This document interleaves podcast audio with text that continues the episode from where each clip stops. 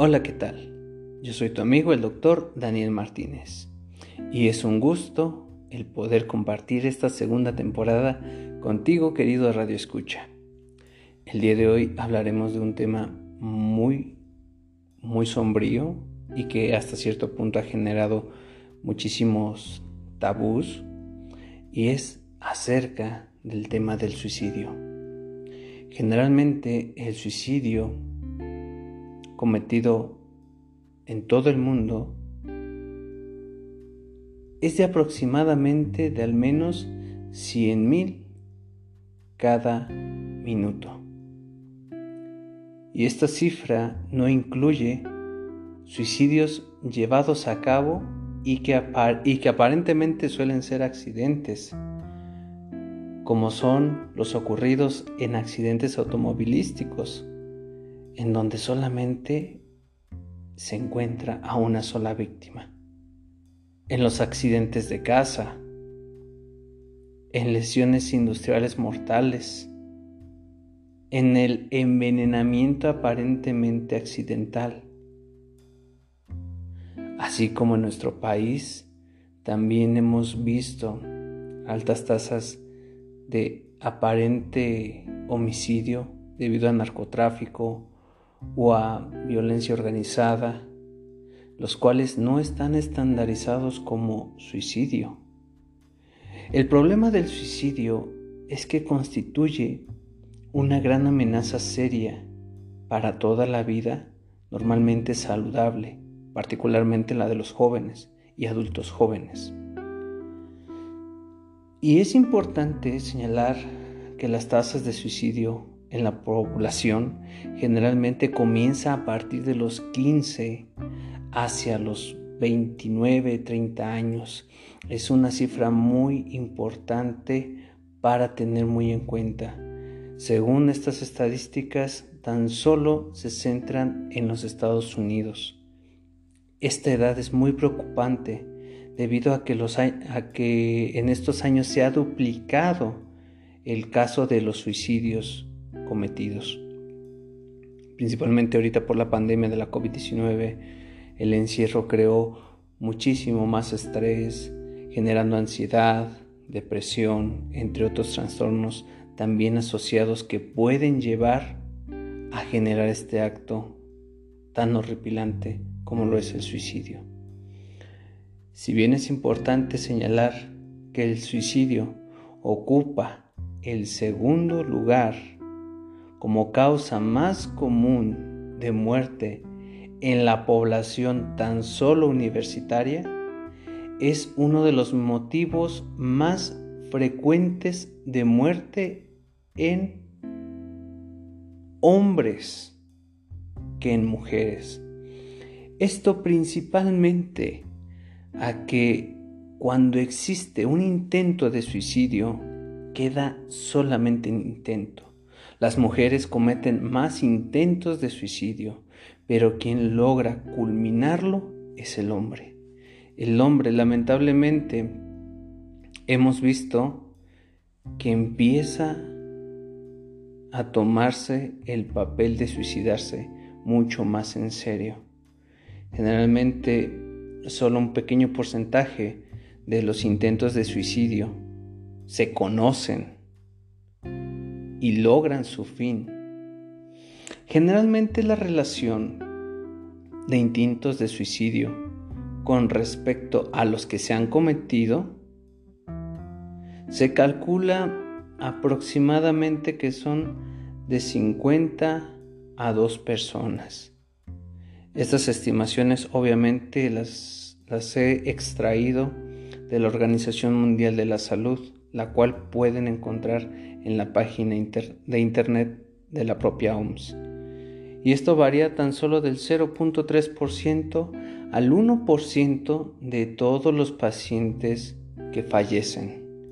Vuelvo a repetir, muchas ocasiones se suele confrontar esta parte de qué sí es suicidio y qué no, porque aparentemente llega el, el peritaje y muchos de esos casos simplemente quedan en fue un intento de homicidio por parte de una persona que lo odiaba o fue asesinato. Entonces son muchas cuestiones que hay que considerar antes de generar una estadística para los pacientes que se van. Ciertamente que el intento de suicidio es un evento médico agudo que generalmente supone la evaluación y el manejo de departamento de urgencias, de psicología, de psiquiatría, ya que es grande la magnitud del problema. Los intentos de suicidio no deben de tomarse a la ligera, ya que sobre esto va a ser una constante del paciente hacia casi todas las instancias de su vida social. Es por ello que el problema no surge a partir del acto de quererse suicidar, sino del evento previo al suicidio. ¿Qué es lo que me está generando las ganas de quitarme la vida? Una ruptura amorosa, la pérdida de mi empleo, quizá también pudiera llegar a ser el fracaso escolar, una enfermedad crónico-degenerativa, VIH, SIDA, entre muchas más cosas. Ciertamente que dentro de la depresión y el estrés, la ansiedad juega un papel muy importante en estos detonantes. Y principalmente el manejo debe de ser ante estas situaciones. Es muy importante tener identificado que los pacientes que piensan suicidarse empiezan a heredar cosas, empiezan a dejar cosas, escriben constantemente cartas donde ellos se despiden, donde hacen preguntas. ¿Y qué pasaría si yo no estuviera aquí, mamá? ¿Y qué pasaría si yo no estuviera aquí, papá? ¿Tú qué harías? Es una pregunta muy difícil de contestar y más que nada porque no sabemos qué es lo que esté sucediendo en la cabeza del adolescente. Eso viéndolo desde una perspectiva juvenil, pero ya viéndolo en una perspectiva adulto joven, la universidad, el estudio, el fracaso, la falta de empleo, empiezan a generar estas conductas que me llevan a un acto.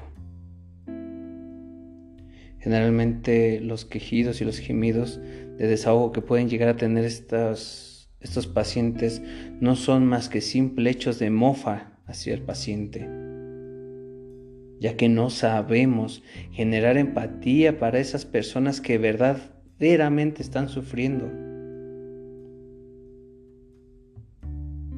Es cuando entonces